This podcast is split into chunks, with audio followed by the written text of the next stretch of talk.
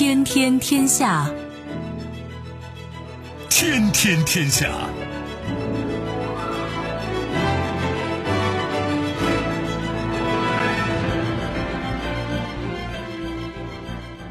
历史穿行者，新闻摆渡人。各位好，我是重阳，这里是天天天下。世界纷繁复杂，新闻随时发生。来看今天值得我们关注的几件事情。先看沙特，石油设施遭袭，胡塞武装称还会打击，美国无动作。那么我们来看油价和人工智能。再看美国，特朗普告知国会有意签署美日贸易协议。且看美日博弈几十年，日本如何隐忍求生。再看俄罗斯，白俄罗斯。就经济一体化方案基本达成一致，这是要修成正果了吗？最后关注美国称五年内试飞多种六代机，这真是一样的配方不一样的味道啊！几件事情都颇值得玩味吧？让我们一一道来。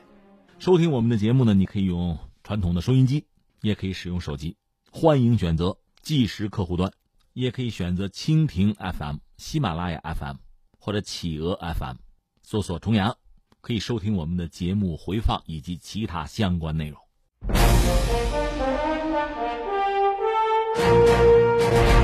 历史穿行者，新闻摆渡人，这里是天天天下，我是重阳。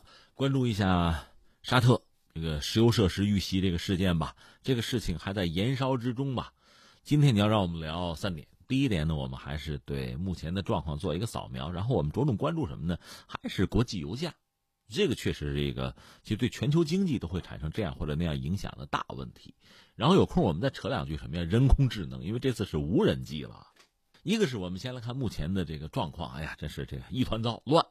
你看啊，一个是袭击事件发生之后，沙特官方就是政府到现在没有很明晰的指出凶手是谁啊，肇事者是谁。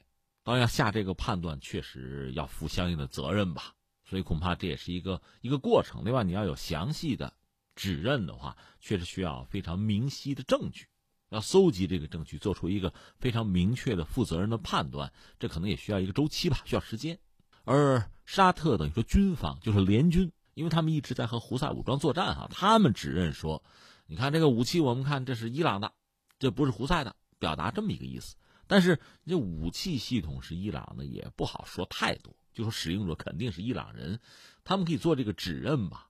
但是目前没有看到沙特政府特别明晰的态度。胡塞武装表示说，就是我们干的，而且我们还干啊。另外，胡塞武装只说什么呢？在沙特内部等于有人帮忙，所以也不排除为了证实是自己所为，胡塞武装最近在搞那么一次半次的。那么这个对全球的能源市场形成的影响，那很可能就是长期性的啊。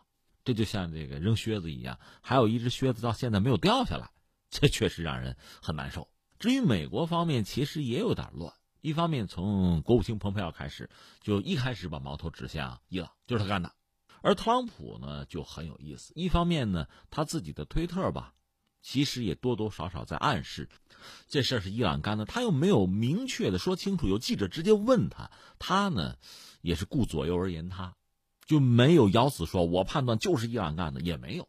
但是另一方面又表明，确实美国准备替沙特出头。有意思的是，在美国两党政治嘛，现在又适逢这个总统大选快来了嘛，呃，民主党的一个候选人站出来就指责特朗普啊，你呀是要替沙特主子出头了啊，咱美国要做沙特的狗腿子呀，那谈不上美国第一、美国优先呐，来了这么一出。那特朗普然后翻回来又说什么呢？就说如果要替沙特出头的话，那打仗嘛，那钱得沙特出啊，又表了这么一个态。至于俄罗斯表态就更有意思了，两点。一点还是涉及到能源市场的问题，沙特可能在未来一段时间甚至几周吧，它的这个产能就产量啊可能会减半，那么对能源供应可能会产生影响。但是俄罗斯方面判断说没事儿啊，大家都有石油储备，不怕。至于俄罗斯要不要增产就弥补沙特的缺口呢？主要谈这个为时尚早嘛，因为沙特还没有最终拿出来一个很明晰的态度。一个是你确认凶手是谁，再就是就欧佩克成员国也在等沙特这个态度。你行不行啊？你这减产减多久啊？要不要我们上啊？也没有说。顺便我扯一句，沙特在欧佩克国家里很独特，他是所谓带头大哥，是老大啊。所以整个欧佩克如果协调石油生产的这个政策，就这个战略的话呢，沙特除了它这产量很大嘛，另外它本身承担一个就是稳定器啊、稳定阀的这么一个作用。它有一大块产能呢是可松可紧，如果不需要呢，它先关一部分产能，这等于说就是压这个产量，对吧？如果说能源需求增加，需要增产的话，他把这块产能再加上。沙特本身有这个特点。再一个，普京说什么呢？哎，那个沙特要不买我防空导弹吧？你看人家伊朗、看土耳其都买了，确保自己的安全，要不要？这个是俄罗斯的态度。我们能判断的一个是这个事儿未来几天还会是热点，但是要做出这个结论啊是很困难的。一方面，你要是只认识伊朗的话，必须有非常清晰的证据，伊朗肯定是不承认的。那边胡塞武装一劲说是我干的，是我干的。是这么一个状况，而一旦真的，比如说美国或者沙特确认是伊朗所为，那下一个问题就来了：你动手吗？那按说你应该动手啊。那你要想不动手，不给自己这么一个难题，你就别确定是他干的。这就像我们昨天分析的，截止到目前，就特朗普本身也没有一口咬定就笃定肯定是伊朗，也没有，因为他一旦确认了，下面就是你动不动手啊？这个问题马上就来，所以这对他来讲也是一个问题或者困扰吧。那未来几天呢？这个事儿应该一直还是个热点。然后再有一个联合国大会啊，这叫开了。那么在这个联合国大会上，这个问题或者因此产生的多方啊各方的博弈，恐怕也会成为一个热点吧。这是我们算盘点了一下目前这个事情就各方的姿态啊进展，这放在这儿啊。下面我们再专注一下什么呢？还要说能源市场。这个能源市场，你看就是我们说石油啊，油价啊，因为这个事情的刺激，肯定油价是要升的。有飙升啊，那么对各国的经济都会产生这样那样的影响。你看，我们作为历史穿行者，穿越一下看看以前吧。现在已经有人就是拿之前什么事儿呢？就是九零年、九一年那次海湾战争，就是当时不是伊拉克入侵了科威特嘛？用那个事情，它带来的全球能源市场的影响，当然很剧烈了，很动荡啊。那个事儿，就是石油市场的这个反应和今天实际上比较类似，已经有人拿这两个事件做类比了。所以我们索性多扯两句啊！你看，呃，从上个世纪九十年代开始吧，就是苏联解体以后，冷战结束之后，到现在，全球范围内几次重要的这个战事吧，四次到六次吧。你看，我们先说四次啊，涉及到伊拉克的战争两次，就是第一次和第二次海湾战争。第一次就是九一年那次，第二次就是二零零三年这次吧。然后还有一次什么呢？就是科索沃战争，一九九九年。再有就是推翻利比亚的卡扎菲这次。以上我们讲四次，如果说是六次的话，你看九幺幺之后，美国这反恐战争，还打了阿富汗，到现在这腿还没拔出来。另外还有什么呢？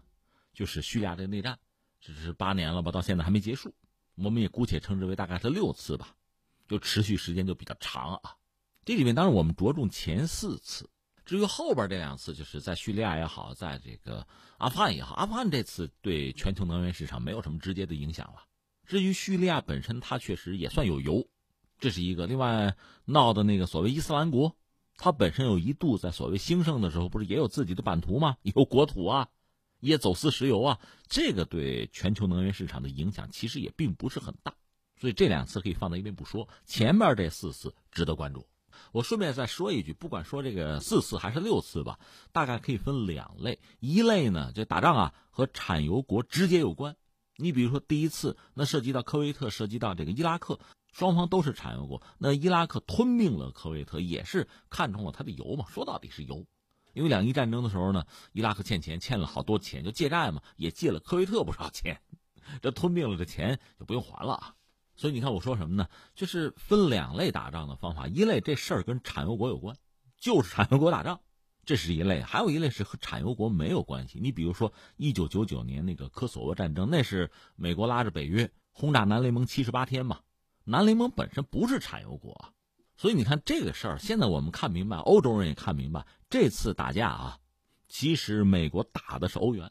这之前我们也讲过，经此一战，欧元是一蹶不振。再之后，像什么德国、法国也不愿意再跟着美国四处打仗了，嗯，吃亏上当嘛。代价惨重啊，这是一个啊。另外呢，打仗肯定是要用油啊，但是是军队用油和基本上全球能源市场直接的这个关系影响还不是很大。或者我们这么讲吧，如果这打仗和产油国没有直接关系的话，国际油价的变化，那你说紧不紧张？当然也紧张。但是总的来说呢，这个国际能源市场这个价格呢和全球的就经济走势应该讲联系很紧密。和这个局部战争本身没有太多的影响，就是供需格局没有太大的变化，所以油价呢，其实不会有太大的变化，还是要看全球的宏观经济状况吧。所以这场战争也排除出去了。刚才我们讲，已经有学者直接拿目前沙特这次这个遇袭事件吧，和当年就是九零年、九一年和那个时候伊拉克吞并科威特，然后海湾战争爆发和那次比，就是国际能源市场、原油市场这个价格的状况是这么来比的。那次大概时间点是这样：一九九零年的八月二号，伊拉克入侵科威特，然后多国部队是一九九一年的一月十七号到二月二十八号对伊拉克进行这个战争。打了四十二天吧，就是空袭四十二天，然后在伊拉克科威特沙特边境地带呢，有这个一百小时左右的陆战，之后伊拉克就接受了联合国那个六六零号决议，从科威特撤军了，大概是这么一个状况。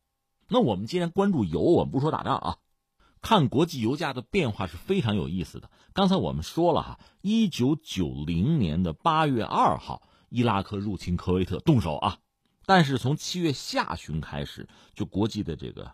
你看那个原油期货啊，就开始上涨，什么意思呢？大家就有这个战争到来的预期，可能要打仗，就有这个预期，有这个预期就推高了油价。战争真打起来，刚刚打起来的时候，国际油价肯定是普遍上涨的啊。但是这靴子落地了嘛，所以之后油价并没有大规模的上涨。你说，哎，这不奇怪？涉及多个产油国，对吧？这仗要打起来，怎么油价反而没有太大的变化呢？因为在当时那个国际格局啊，冷战刚结束啊，在那个格局下呢，这战争爆发之后，一个是美国，它算一个主角吧，他做了一些动作；另外就是国际能源机构也做了一些动作。那美国做什么动作？当时美国总统是布什吧，他是批准就是用了战略石油储备，就每天要市场投放啊，这是一个，所以油价不太可能上涨。再一个是什么呢？国际能源机构宣布，一旦海湾爆发战争，我们每天向国际石油市场是投放一大批油，大概二百五十万桶吧，这很大的量了，就确保了能源的供应。所以市场上你说有没有可能就油给断货了，买不到了？没有，有一个镇定啊、镇静的作用。这是在这个市场供求关系上哈，呃，没有太大的变化。那你说，如果我是石油公司，我恐怕得造造势吧？我利用这个机会，什么囤积居奇啊，我涨个价，不许。这个事儿谁能办呢？各国政府就把它办了，就平了。西方各国的石油公司基本上是配合了政府，因为像多国参战吧，那政府要求大家就不要趁机哄抬物价了，对吧？这油价不要涨。呃，比如美国，因为美国吃过亏的，你看在当年那个七十年代两次石油危机的时候，那教训过于惨重啊。战略石油储备也是那时候开始搞的吧，所以这次说打仗，布什是直接公开讲话，就要求石油公司啊克制啊克制啊，不要借机发财啊，不要发战争财啊。所以战争打响之后呢，美国的这几大石油公司吧，基本上是啊听话，就宣布说呢，把这个石油价格冻结在战前的水平，所以这个国内石油价格不至于随着这战争爆发就也爆炸性的上涨吧，就把这个问题解决了。另外特别值得一提的是沙特，因为这次不是沙特遇袭嘛？沙特在就九零年、九一年那个状况，一个是呃当年两伊战争，沙特多多少少也卷进去了啊。另外就是海湾危机爆发以后，当时沙特等于说有美国的这个大兵啊驻军呢，就有了一些准备，就有空防嘛。另外你注意呢，它就是控制石油生产的大量的就关键设备，比如计算机，就这些东西，它本身就在。呃，沙土层底下或者这个钢筋混凝土的这个堡垒里边，被攻击的可能性很小，就油田大脑不至于被破坏。包括这次，你说你攻击油田啊，基础设施炸他一家伙是吧？但实际上，它就整个沙特的产能的这个核心控制这块不会受什么影响。而且战争一爆发呢，沙特这边也是从地面、从空中啊，它那个确实地广人稀吧，大量石油设施它也要巡逻的。就通过这种方式保证自己油田不受破坏，而且真打起来之后，伊拉克需要打的目标多了，他哪还顾得上攻击什么油田基础设施啊？所以总的来说，我们要讲的就是那一次全球的能源市场没有太大的波动，只要你有充分的准备，政策到位，就不会有太大的问题。那你说他怎么那么好心啊？非得就维持油价的稳定？当然了，道理很简单。呃，石油价格它不太可能就是你们国家一个价，我们国家一个价。全球的市场既然有一个能源市场，它价钱基本上就统一了。你如果真的是高油价，你说你受不了，他也受不了啊。他国内经济怎么办？所以稳定油价那是必然的。那我们翻回来说，这次哈，就沙特多久产能完全恢复？说是几个星期，大家又都有自己的战略石油储备，这个其实大家都是老中医了，以前都吃过亏哈，现在都有石油储备，而且必要的时候呢增产，堵上沙特那个窟窿，这个不是太大的问题。所以这就回到前两天我们的判断，我倒觉得这个对国际能源市场乃至对全球经济哈产生一个重大影响，重大的一个创伤哈，好像不至于，除非有人恶意为之，否则的话按说是不至于。就这个级别的这个创痛哈，按说很快能恢复。而且你看现在大家都很犹豫，没有一家敢于直接说这就是伊朗干的，因为刚才我们说了，你要这么讲，下面你要打仗啊，你有钱吗？打得起吗？能撑多久啊？矛盾一旦激化，这问题一旦明朗化了，其实下决心或者付出代价这个事情，并不很容易做决策，所以可能围绕着这个外交的博弈或者经济的制裁这类的东西，还是比较好用的手段。那咱们走着瞧吧。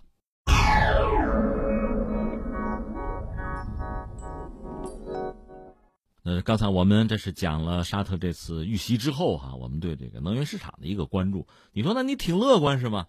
还真不是。真正的忧虑是什么呢？是这次袭击用的那玩意儿，说是无人机。当然现在不有指认说是啊有巡航导弹什么的。如果是巡航导弹倒好办了，为什么？那是军方的事儿是吧？兵对兵，将对将，是常规的战争。怕的是什么呢？是非常规的，所谓超限战，怕的是这个。昨天我们节目和大家聊了，你比如在新西兰，十几年前有一哥们儿自己在网上就就给大家直播，我给你们做个巡航导弹啊，他所有的零部件都从网上可以买。我说了，最难找的可能是炸药，别的什么 GPS、什么喷气发动机啊，你没有喷气发动机，用活塞发动机也行啊，花不了多少钱，这东西就做出来了。它成本很低，门槛很低，这是很要命的。特别在今天呢，你看无人机加上人工智能，这个逐渐深入我们的生活呀。还有好多极客，我知道哈，那国内有些小孩子都能做。他拿手机里边的一些芯片改装，拿一些零部件攒，最后可以搞出一个卫星来。当然，这属于小微的啊。这个卫星，呃，我们之前讲印度不是一颗火箭打了一百零四颗星吗？那就是一个西瓜一堆芝麻。那小卫星就这样的，成本很低。说到这个无人机用于军事，我忽然想起上个世纪九十年代吧，嗯，有一位叫乔梁的这位。今天可能还是我们这个空军现役的一个将军啊，呃，他当年是军旅作家出身，写过这个《大冰河》，那都是拿全国奖的啊。他写过一本，就是叫所谓这个军事假想小说呀，叫什么架空小说，叫《末日之门》，小说挺厚，也挺精彩。你看我在节目里。多次讲我从前看的小说，讲过这个宋一昌先生的小说，科幻小说啊，讲过郑文光先生的这个是吧？征服火星的小说啊，还有一位叫乔梁的《末日之门》，这是战争假想小说。里面有一个情节，他就是就是俄罗斯啊，苏联已经解体了，俄罗斯，呃，这么说吧，他当时那个总统，小说里啊叫瓦雷金，就被算恐怖分子吧，用无人机给干掉了。你想无人机装个手榴弹就可以啊？这是当时那个小说里对无人机用于战争的一个想象哈，但现在实际上它不简单，不仅仅是针对某个要人的攻击。委内瑞拉那位总统就马杜罗在阅兵的时候不也遭到过所谓无人机攻击吗？如出一辙呀！现在关键是所谓的无人机，只要你航程够，只要对方那个目标，你比如油田啊、基础设施，这目标是固定的，他也跑不了。你一次出动个十架二十架的，成本也很低。随时可能对他进行攻击，这又像扔靴子一样。那你这靴子什么时候扔下来？对方，那你想枕戈待旦吧，彻夜难眠啊，这才是很要命的东西。所以刚才我们讲，真正爆发战争，如果大家有战争预期之前，油价就会有异动。但战争真打起来，靴子落下来就那样。而且战争嘛，国家之间啊，真要打仗，其实现在打都讲究短平快，因为谁也花不起钱。你比如美国人说特朗普，说到底没钱呐，他不是喜欢和平的问题啊。但是如果是，呃，某个武装组织用无人机这样的低成本的方式，实施这个相对精确的打击，这才是最要命的，这才会真正导致国际能源价格居高不下。昨天我们讲，你看沙塔美这个公司，它还没有 IPO 啊，那现在你作为投资者，你对它看好吗？它是很大，它产能确实很高，但它随时可能被无人机打。那你还愿意投资它吗？它是沙特的国营的最大的一个企业，全球的最大的，那它的前景怎么样？就经济前景怎么样？这就不好讲了。真正的麻烦反而是在这儿，而想解决这个问题，恐怕首先就得是各国政府能够有共识。你说以前军控啊达成个条约相对还好达成，因为是国家、政府啊、军队啊之间啊，这都是很正式的机构啊。但是你说如果是民间个人或者说什么武装组织，你说达成什么协议，这很难。所以实际上全球经济，特别是我觉得能源供应在这方面面对新的挑战和威胁，你说怎么办？这个我觉得才是一个新课题，而且很不容易解决。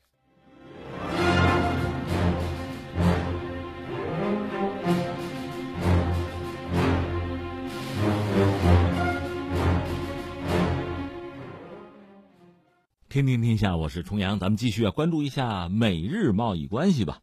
特朗普告知国会有意签署美日贸易协议了。这是在十六号，美国总统特朗普表示说，美国已和日本就关税壁垒和数字贸易达成初步啊，注意是初步的贸易协议，不需要国会批准。所以有一个告知哈，这个白宫方面就说呢，特朗普已经告知国会有意签署这个贸易协议啊。特朗普是给白宫写信。就说打算在未来几周内和日本达成协议。另外呢，我还将与日本签订关于数字贸易的执行协议。特朗普他去年呢告知国会会采用所谓的快速通道的方式吧，这么一个批准程序吧，和日本进行谈判。所以呢，这两项协议不需要国会再什么投票批准了。那美日谈的这个东西，前两天我们还关注呢，确实一直在谈，而且比较艰难吧。现在我们知道，一个说是谈判的范围已然大大缩小，再就是还没有包括汽车行业这个很重要的部分。关键在汽车，我们就听着汽车呢。美日之间呢有这个贸易逆差，就是日本人呢有顺差，美国有逆差六百七十个亿吧。这里面大部分就是因为汽车，包括这个整车零部件吧。我们知道汽车也是日本非常重要，是不是最主要的出口产品？而且呢，美日之间谈的这个东西，你要不包括这个，这有点意思。这个哈，呃，特朗普和安倍呢，在八月份就宣布说呢，就是要达成一项协议。这个协议涉及减少农业和工业产品的关税，但是没说汽车。前两天那个 G 七峰会上呢，两个人不也见面了吗？就说希望在九月底，呃，签这个贸易协议，因为九月底那个联合国大会有这个联大会议期间呢，可以签。特朗普还说呢。美国要继续和日本做贸易谈判，他说：“我的政府期待继续与国会合作，与日本进行进一步谈判，使美国和日本之间的贸易更加公平互惠。”当然，这是美国人的说法，相信安倍不一定这么认为哈。但是，到底什么具体内容嘛，也没有说。日本之前倒是说过，就愿意考虑达成一项协议，把农业关税降至之前那个跨太平洋伙伴关系，就那个 T P P。降到那个水平，具体的，比如日本已经同意逐步取消美国葡萄酒进口关税，月底要签这个双边贸易协议吧，可能包括这个东西。如果签了的话，五到七年之内吧，日本会取消对美国葡萄酒的关税。呃，涉及这么几个问题吧，这新闻一个呢，我个人倾向于认为这事儿是真的，哈，呃，因为大概正好在一年前，就是去年九月初的时候。特朗普也是通知国会说什么呢？自己有意和墨西哥签署贸易协议，当时就是这样讲。后来不就签了吗？美墨是先签的。当时特朗普就说，加拿大如果愿意加入啊，可以加入。后来这个美墨加这个新的自贸协定不就签下来了吗？所以这次又谈到日本，又是跟国会打招呼，看来应该是差不多。但是还是回避了一些最关键、最核心的内容，比如汽车嘛，这是一个判断。再一个就是从日本这个角度来讲很有意思哈，呃，今天我们可以简单聊两句日本。一个是说什么呢？涉及到 T P P，还有一个就是你看美国和日本之间就是经贸上斗了几十年，或者这么说，美国欺负日本几十年，日本是怎么样就挺过来的？一个我们先说这个 T P P，说起来很搞笑哈，就是奥巴马时代，应该是美国的这个顶层智库啊，那精英们设计出来一个 T P P，而且他是把中国排除在外的。如果 T P P 真的就是美国作为带头大哥建这个群的话，实际上 W T O 都会被边缘化。这是当时我们很多学者的关注和研究吧。那中国是不是要加入这个 T P P？也有学者甚至提出了早加入比晚加入还是要好，争取主动吧。就各种各样的这个议论啊，当时各种各样的这个思考。但是没想到特朗普上台之后呢，退群了。作为带头大哥不玩了，那谁作为继任大哥，谁来举这个大旗呢？得说是日本了。那日本还拉着一干兄弟，希望美国再回头再回来。但特朗普截止到目前没有表现出任何回来的兴趣嘛，没有这个意思。那你回来就打脸了嘛，也就不回来了。所以你看，日本在和美国谈这个自贸协定的时候很有意思吧？因为如果要谈这个 TPP，日本也会做一些让步的，也有时间表、路线图的。他现在和美国谈的，你比如涉及到葡萄酒这个事儿啊，五到七年这个事儿，基本上就是当年谈 TPP 那个状况。从这个角度讲，日本谈不上吃亏。如果美国在 TPP，日本加入 TPP，最后也是这么个结果，你就当美国加入了吧。所以这样心里边也好受一点，不吃亏。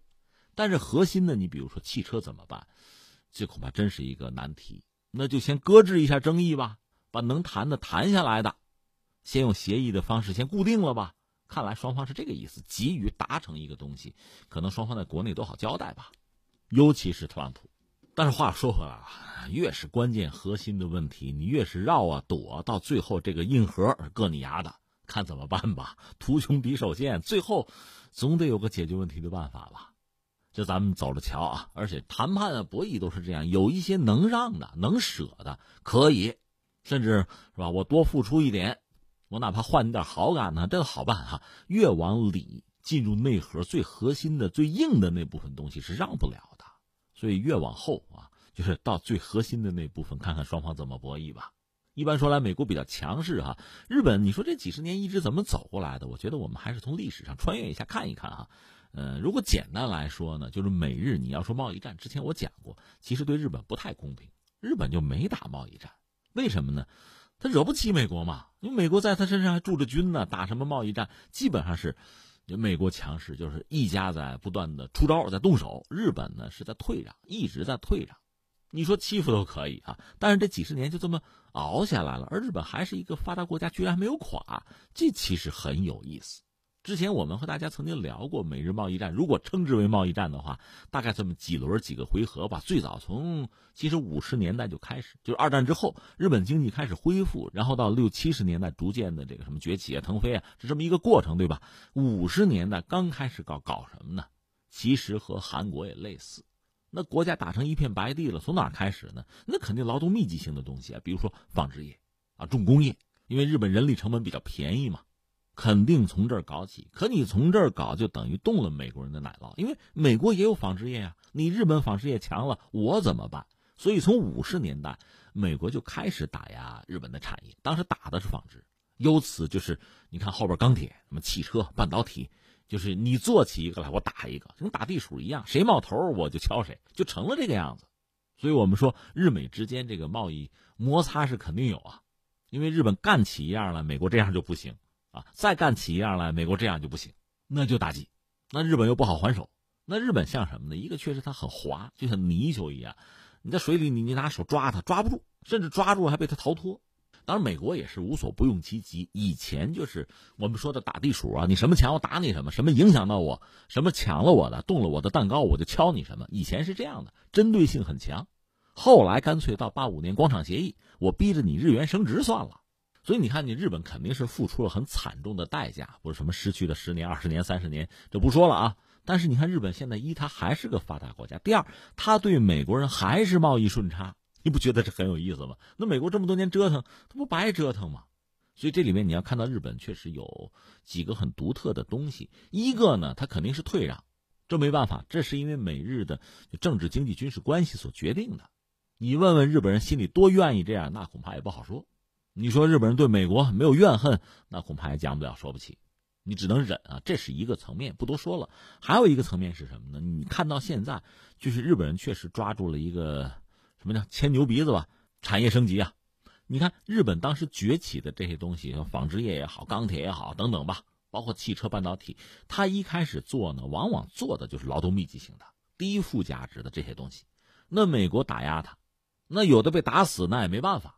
只要能活的，是往上走，不断的进行产业升级，开发更好、更高级的东西，逐渐的就摆脱了原来这个劳动密集型的这么一个状态，性质上就有调整和变化。那你说日本人很聪明吗？这恐怕也谈不上，求生的本能吧。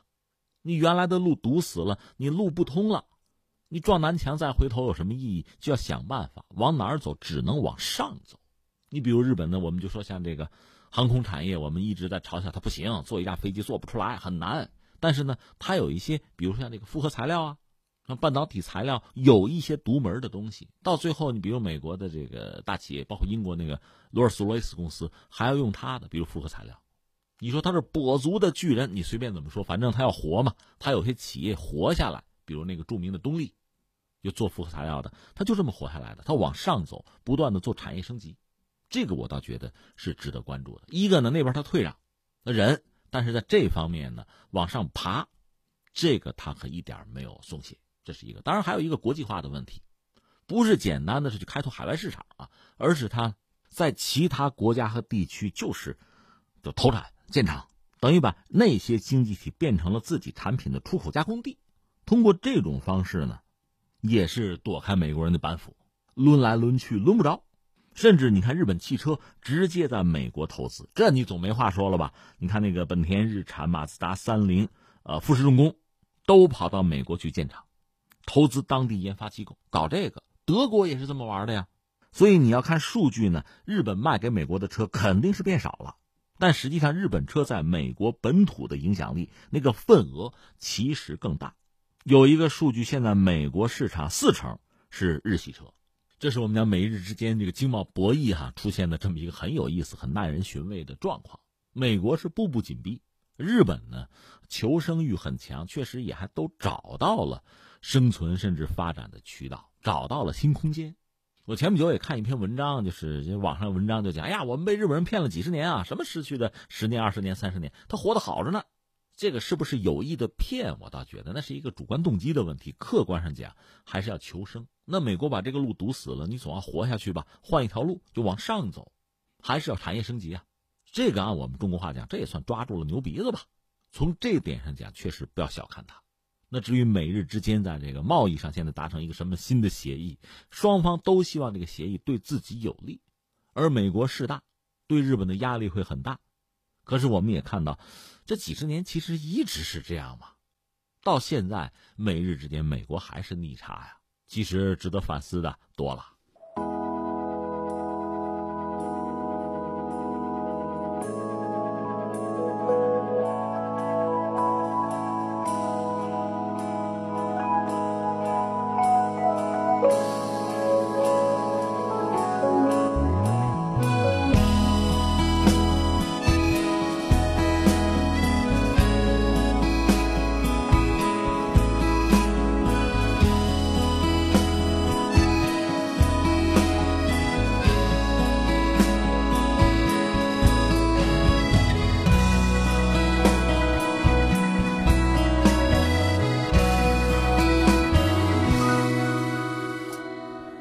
历史穿行者，新闻摆渡人，这里是天天天下，我是重阳。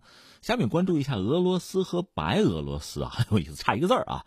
是这样，呃，最新的消息，俄方表态说，俄罗斯、白俄罗斯就经济一体化方案基本达成一致。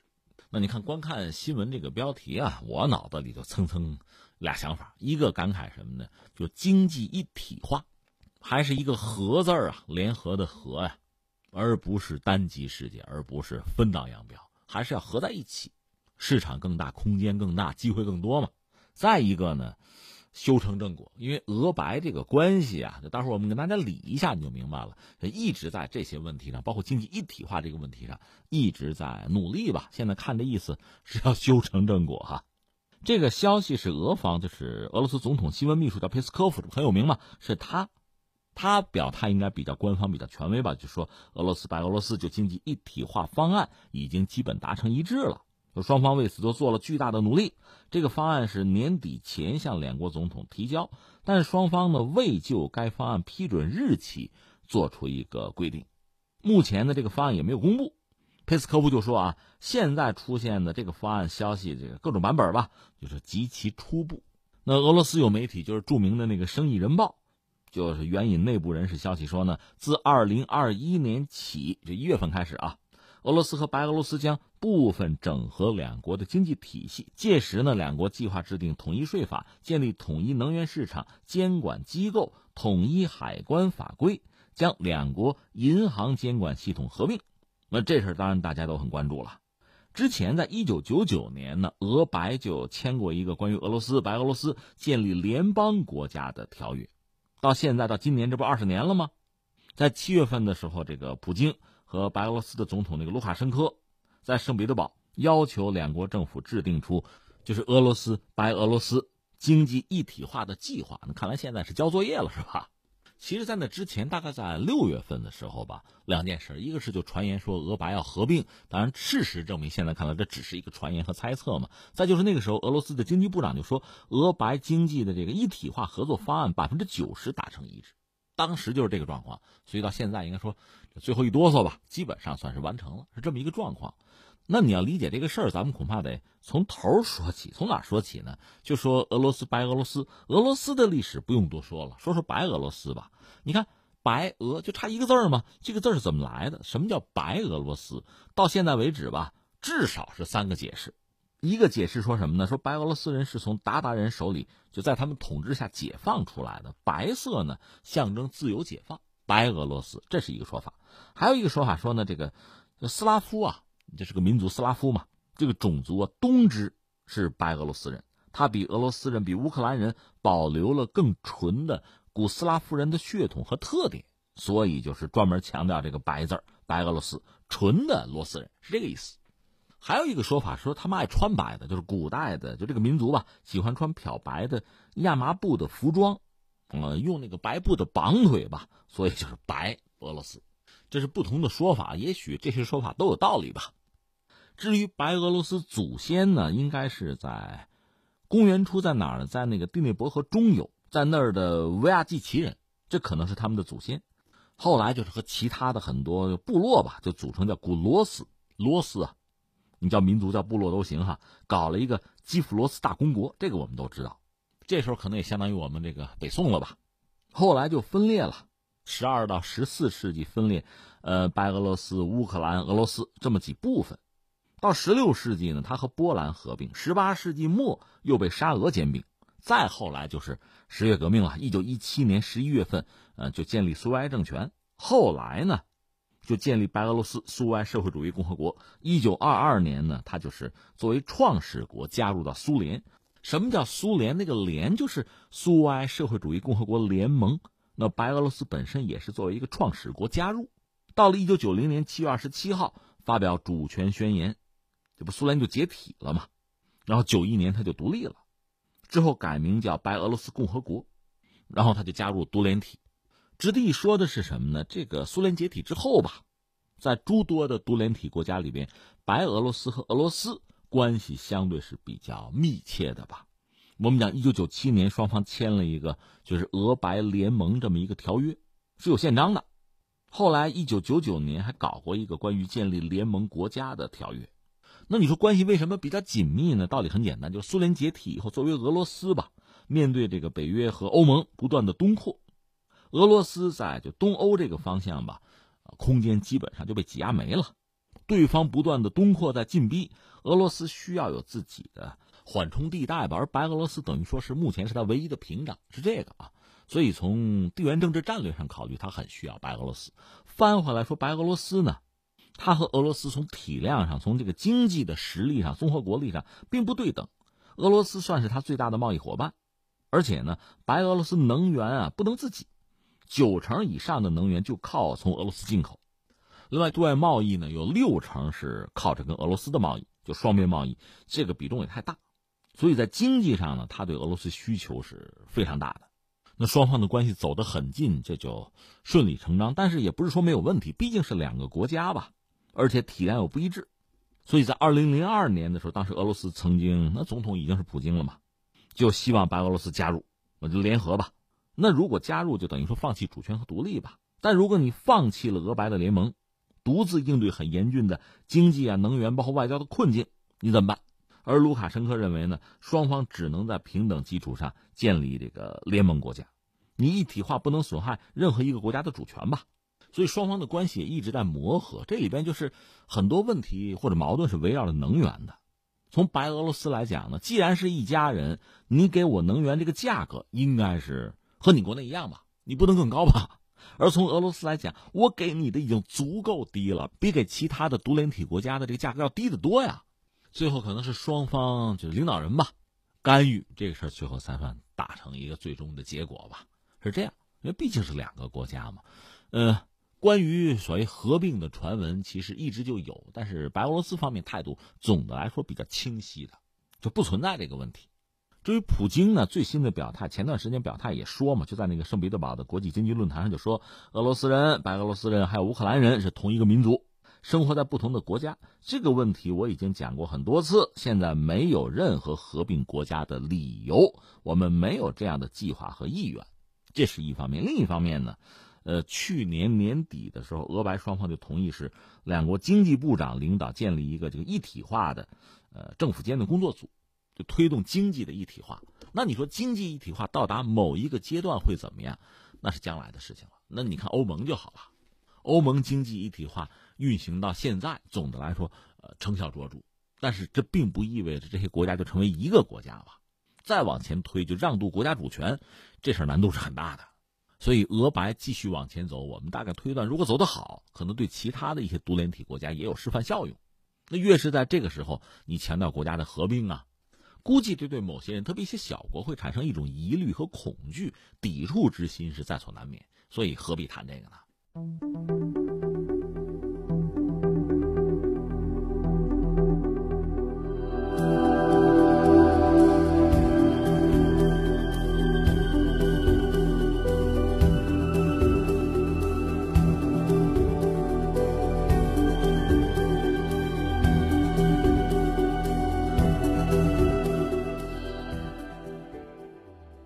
历史穿行者，新闻摆渡人，这里是天天天下，我是重阳。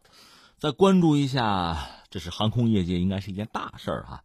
这是美国最新的消息，美国空军采购执行官叫做维尔罗普，他说呢，美国空军会在十月一号正式宣布，要是重新启动下一代战斗机项目，就是所谓下一代空中主宰战斗机，简称叫 NGAD。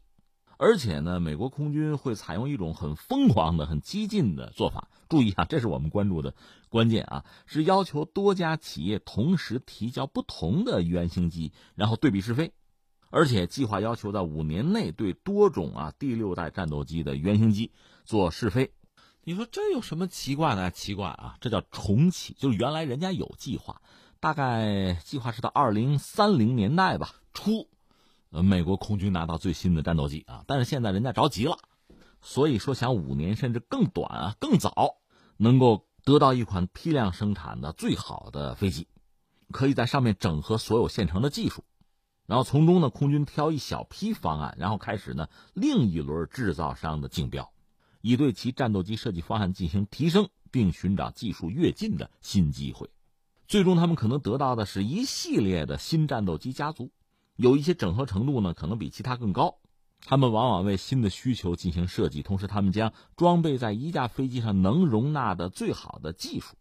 这其中每种飞机可能集中注意力在某一种革命性的能力上，比如说啊，机载的激光武器啊；另一批呢，可能集中力量发展最先进的传感器啊，或者是最强大的人工智能技术啊，或者是什么无人机卡车呀，等等等等。那为什么要搞成这个样子呢？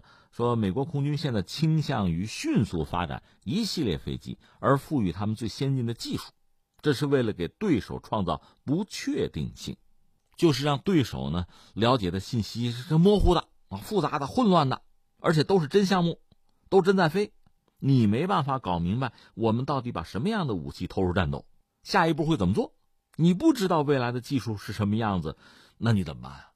哎，这是美国人的新玩法，感慨一下，这个似曾相识啊。所以呢，这个事儿啊，一下子让人想到好多美国人曾经的玩法。这回好像是一个集大成啊。呃，首先我就想到什么呢？比如《星球大战》，想当年这是拖垮苏联的一个招数吧？你说它是真的吗？当然有真的了，它里面有投入啊。就美国目前像什么，呃，NMD 啊、TMD 啊，这个防御系统、导弹防御系统和那时候是有关系的。美国现在很多太空项目其实也源于当年的星战的计划呀，所以它有真的一面，但它是假的吗？当然也算是假的。最后忽悠苏联进行军备竞赛，不胜其苦，最后拖垮苏联经济。这个所谓的星战计划，那其实有点空城计的意思啊。所以你看，像是吧，这是一个哈。另外呢，美国人之所以这么玩，其实还涉及到现在就是航空业界一些新的技术吧。那美国人向来迷信技术，觉得有了这个技术，我就可以做到什么什么。他们这次讲主要可能涉及到三个技术，一个是所谓的数字化工程，一个是开放式架构，还有一个灵巧软件发展，这么三种就是工业技术吧，航空制造业的工业技术。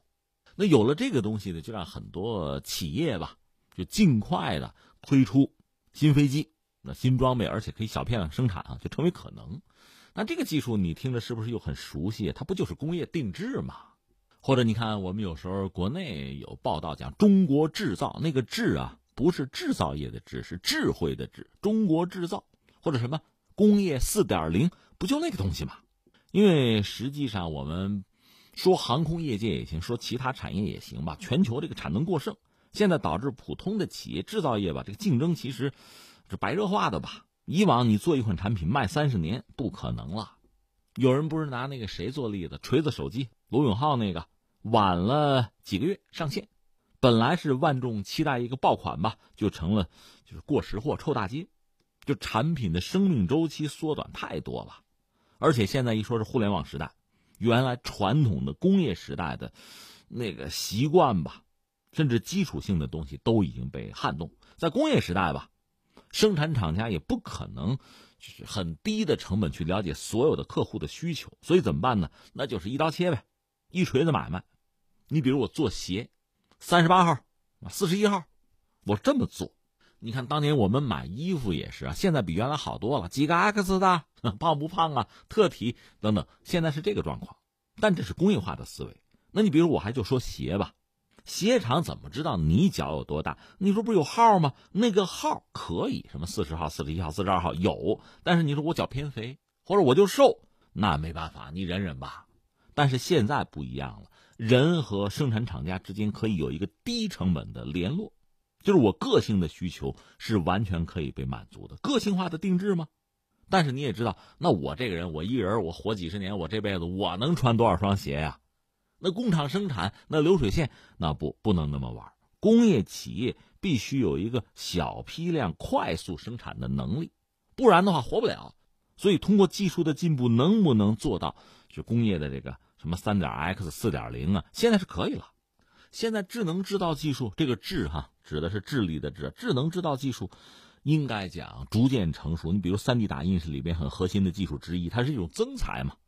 通过喷的方式，而不是往下削的方式，它在越来越多的领域体现出自己的价值，而且它可以和什么物联网、大数据、云计算和这些技术再结合起来，所以它能够用非常短的周期、小批量的去满足需求、满足客户的要求，这是现代制造业哈高端制造业的特点了。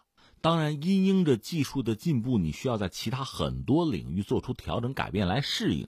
比如，就说今天我们看到很多，就是中国吧，互联网公司都在搭建什么叫中台，中呢是中间的中台是平台的台，这可能是阿里巴巴最早提出来的，它也是几年前可能是跟人家学的吧，跟一些国外的这个游戏公司、互联网公司学的，说是马云当年去芬兰的一家游戏公司。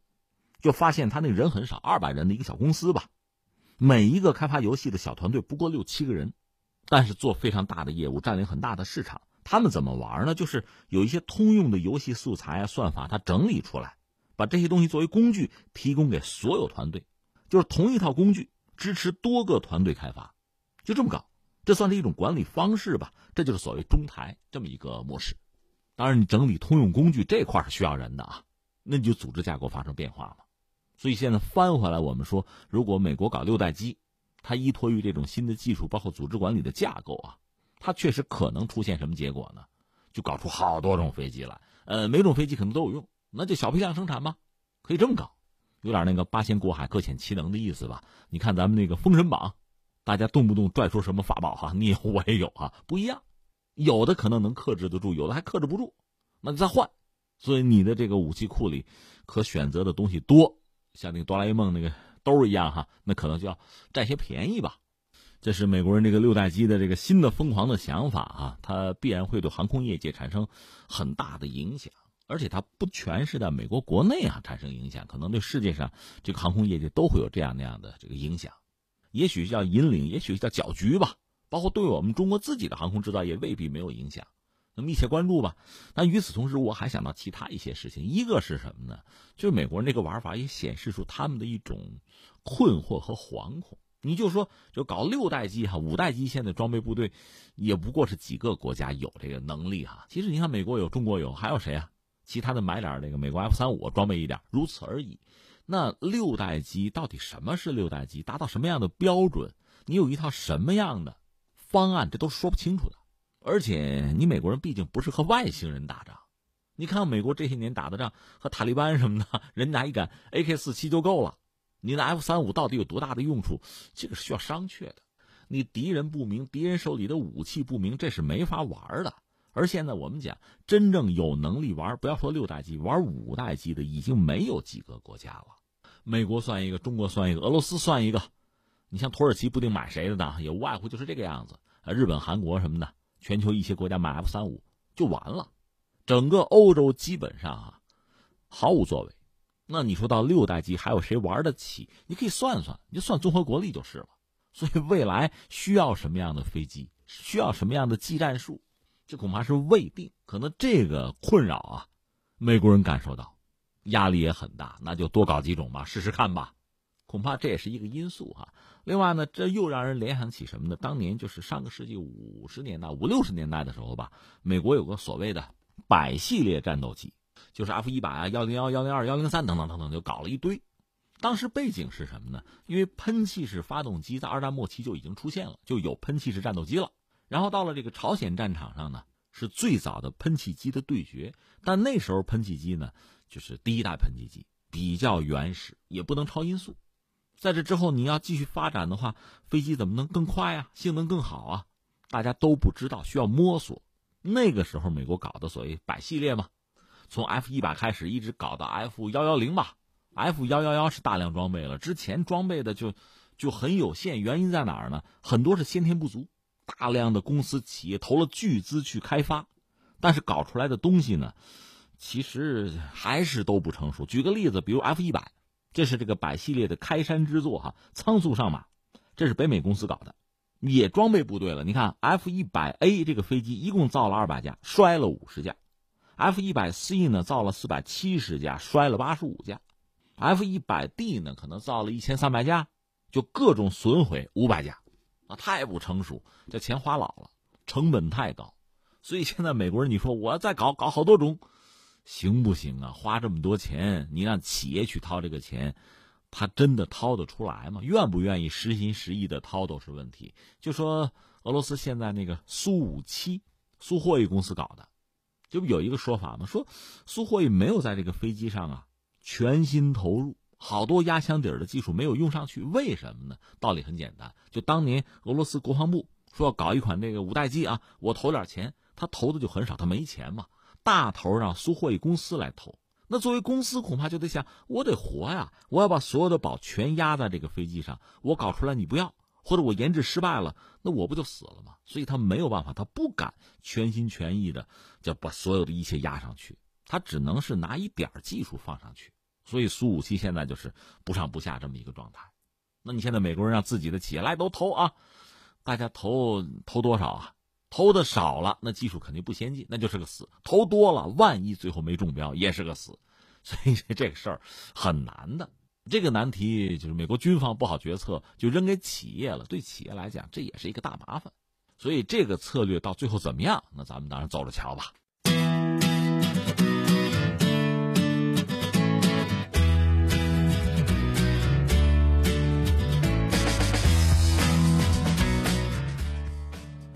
好，各位，以上是今天节目的主要内容。我是重阳。最后再提醒各位一下，收听我们的节目呢，可以用收音机选择调频幺零四点三河北综合广播，另外也可以在手机上呢下载计时客户端，计是河北的计，时是时间的时，或者下载蜻蜓 FM、喜马拉雅 FM 或者是企鹅 FM，搜索重阳就可以收听我们节目的回放和其他相关内容。